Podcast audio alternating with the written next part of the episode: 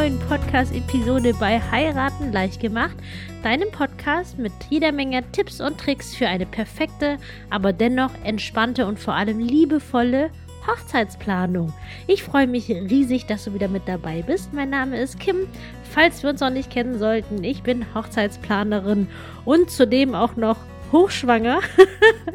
und ähm, deswegen sind jetzt äh, leider entgegengesetzt den normal, des normalen Rhythmuses, versuche ich zwar immer jede Woche eine Episode rauszubringen, die kommen normalerweise immer donnerstags raus, aber jetzt mit der Hochschwangerschaft und äh, der bevorstehenden Geburt ist das für mich tatsächlich alles ganz, ganz aufregend, denn Hochzeiten mache ich jetzt schon seit 13 Jahren, aber es ist mein erstes Kind und dementsprechend steigt die Nervosität. Es ist tatsächlich alles in bester Ordnung. Ich bin super glücklich und super dankbar darüber. Aber jetzt hat meine schöne App gesagt, es könnte jetzt jederzeit, jeden Tag losgehen. Und das macht mich so ein bisschen positiv wahnsinnig. Ähm, aber gut. und deswegen bitte ich um dein Verständnis, falls es jetzt ein bisschen ruhig um mich sein sollte, ähm, ich komme auf jeden Fall wieder. Deswegen äh, schreib mich bloß nicht ab. Aber dass du einfach nur Bescheid weißt, es steht jetzt auch Weihnachten an. Und äh, ja, ich komme jetzt erstmal zu der heutigen Podcast-Episode. Es geht nämlich heute um sieben Dinge, die du zur Terminreservierung für dein Standesamt wissen solltest. Und vielleicht hast du dich drum schon drum gekümmert, vielleicht allerdings auch noch nicht. Und falls das noch nicht der Fall sein sollte, dann ist die heutige Episode auf jeden Fall für dich, denn das erleichtert dir einfach so ein bisschen ähm, die Organisation drumherum tatsächlich, wenn du weißt, was dich erwartet. Darum geht es in der heutigen Termin, äh, äh, nicht Termin, in der heutigen Episode.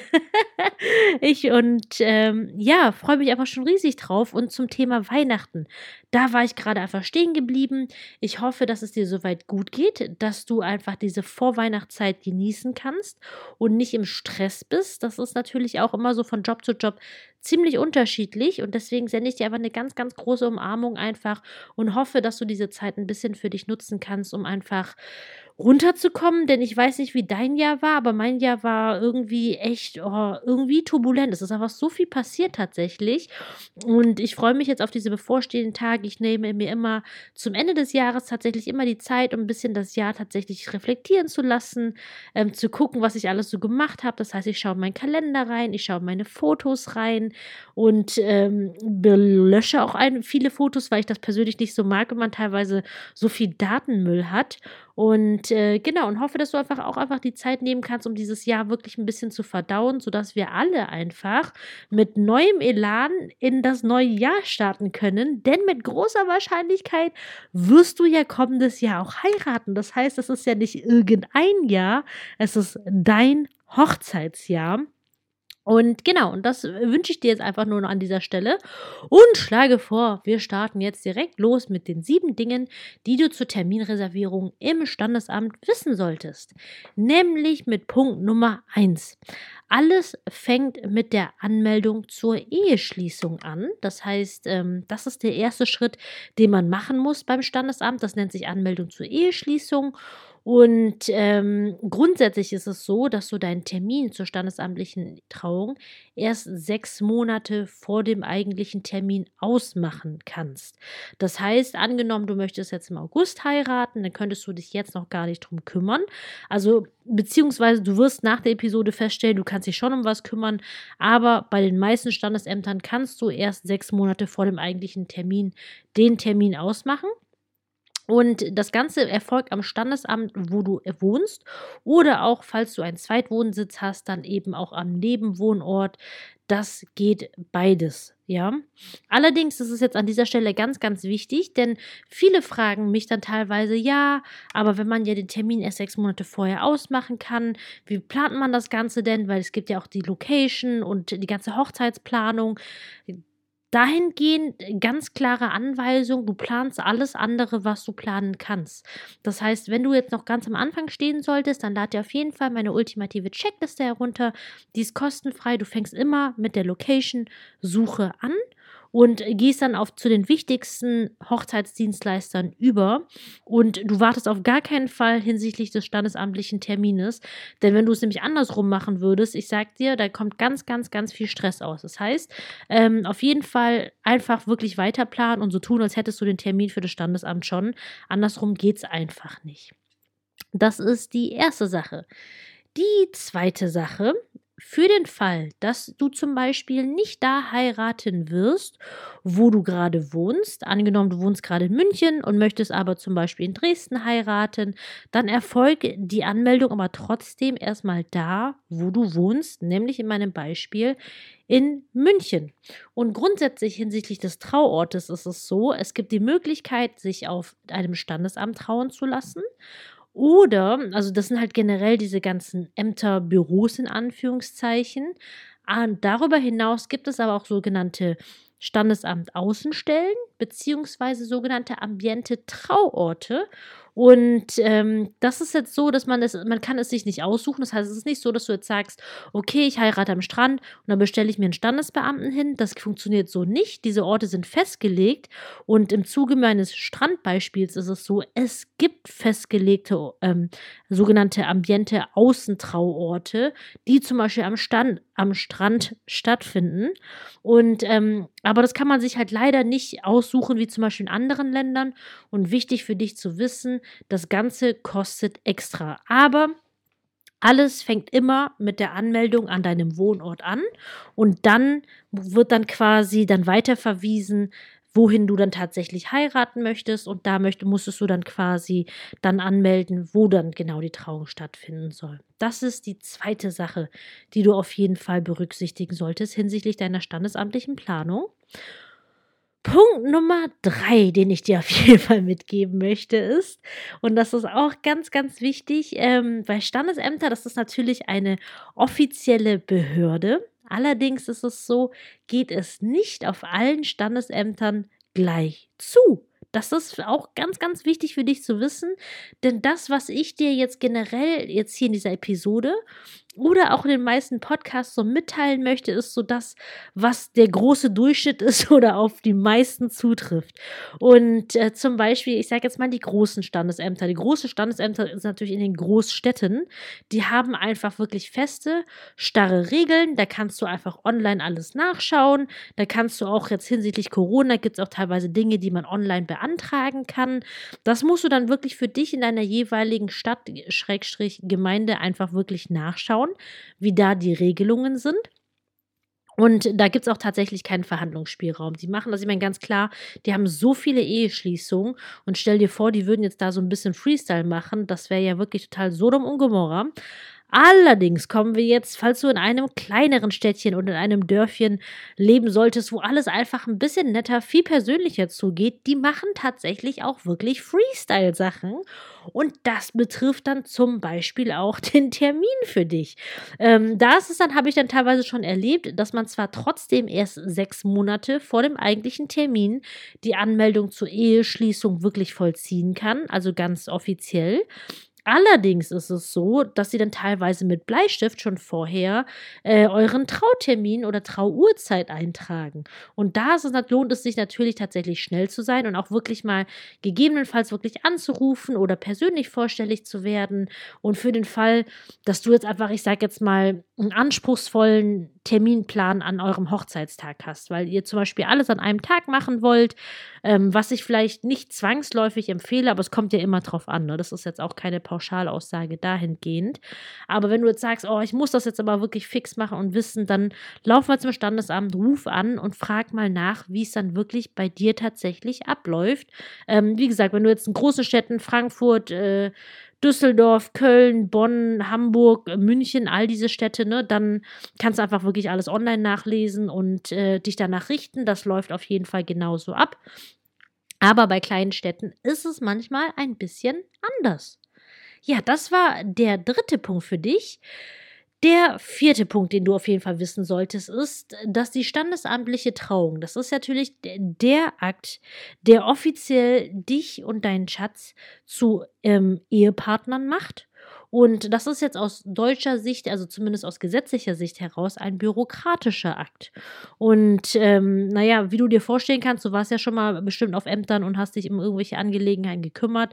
Ähm, es ist ein bürokratischer Akt, deswegen nichts Romantisches wie die Kirche oder eine freie Trauung zum Beispiel.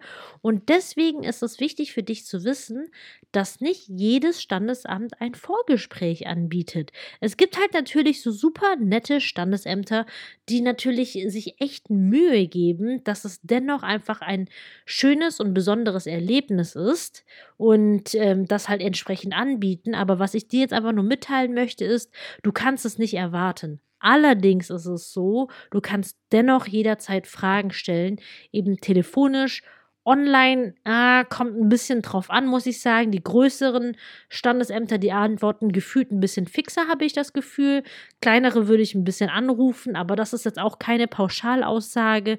Ich würde auf jeden Fall immer ein bisschen nachfragen und falls euch ein Vorgespräch wichtig ist, vielleicht aber fragen, ist das möglich, ähm, einfach ein Vorgespräch zu haben?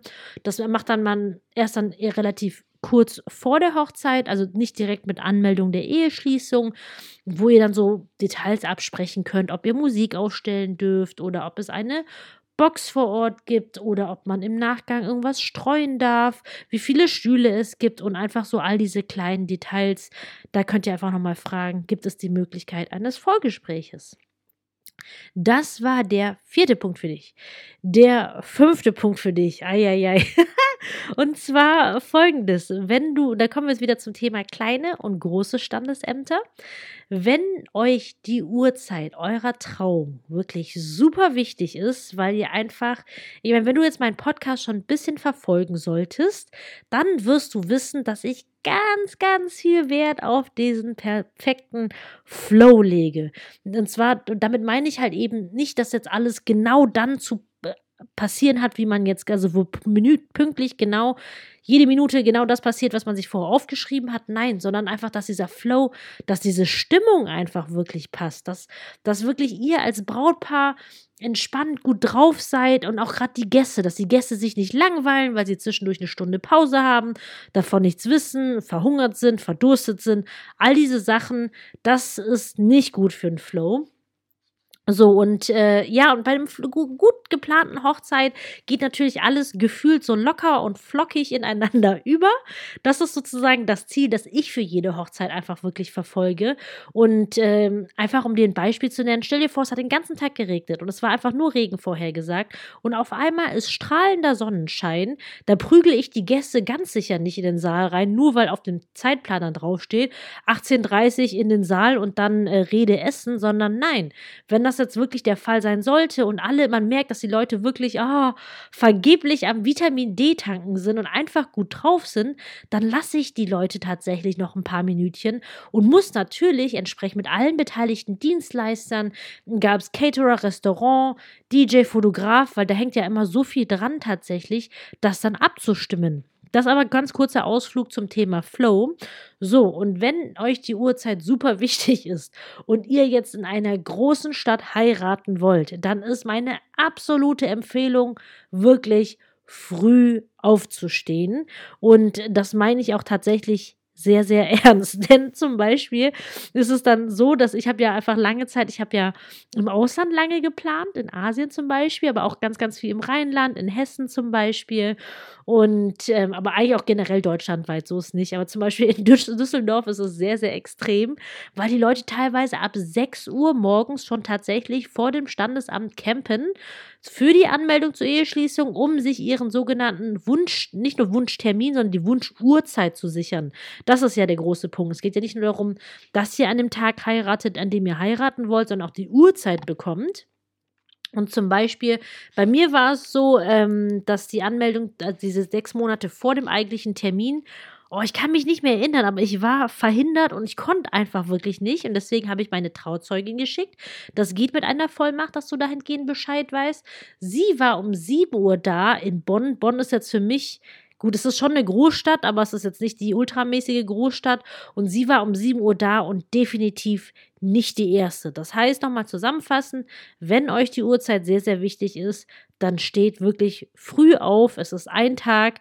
Ihr könnt, wie gesagt, ähm, genau, das bringt mich auch tatsächlich schon zu meinem sechsten Punkt, wenn ihr beide eben nicht persönlich erscheinen könnt, genau wie ich das gerade erwähnt habe in meinem Fall, dann gibt es auch die Möglichkeit, eine sogenannte Vollmacht auszustellen.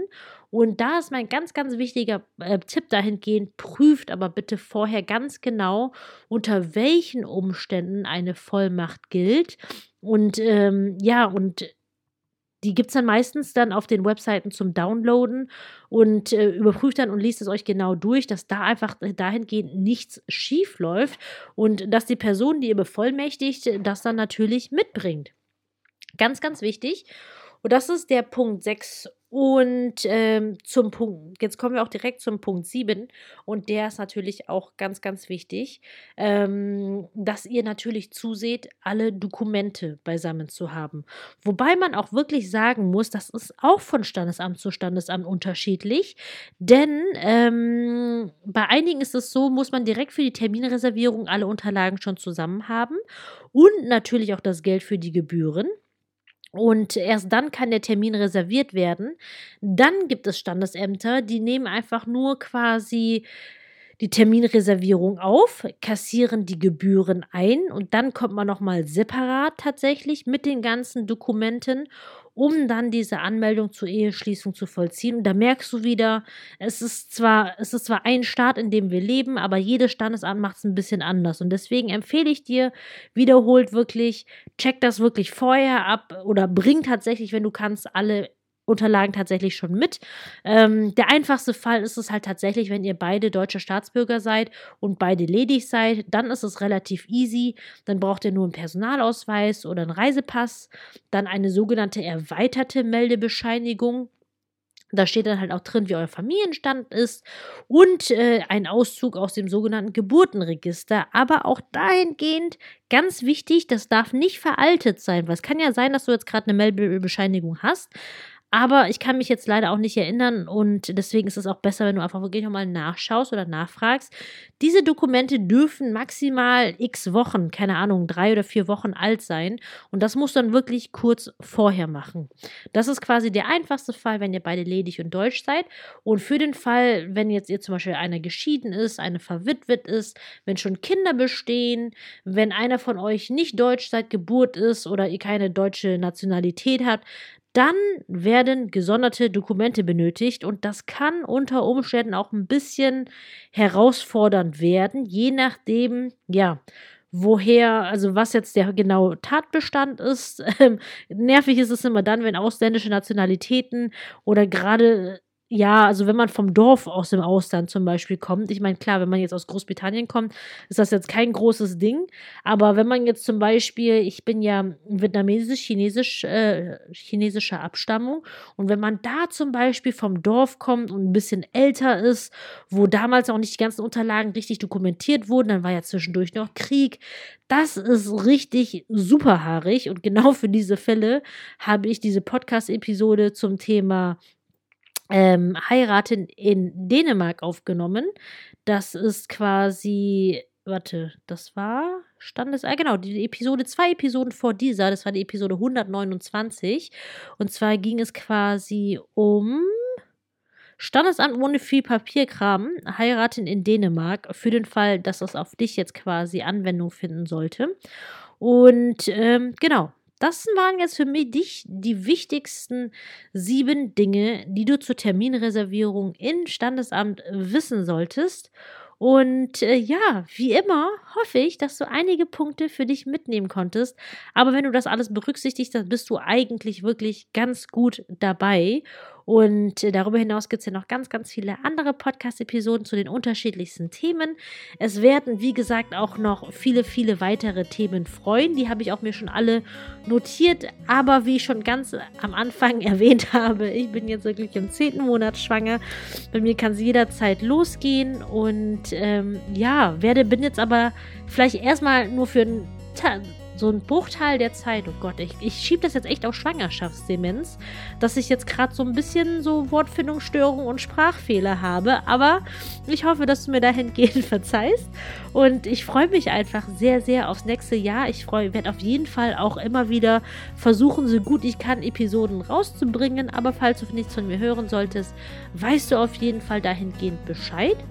Und ja, wünsche dir jetzt einfach eine wunderschöne Vorweihnachtszeit. Und ganz, ganz wichtig, ich hoffe, du kannst wirklich viel Zeit für dich nehmen, um dieses ganze turbulente Jahr, auch diese ganze Corona-Zeit was es nicht alles gab, ey, Krieg und Co., ey, Hilfe, das alles wirklich zu verdauen, damit wir wirklich mit neuer Kraft, neuer Energie und guter Laune in ein so besonderes neues Jahr starten können. Ich danke dir wie immer vielmals, dass du reingehört hast, dass wir jetzt hier zusammen Zeit verbracht haben. Ich sende dir alles, alles Liebe und Gute und freue mich auf die nächste Episode und sag wie immer, bis dahin, deine Kim.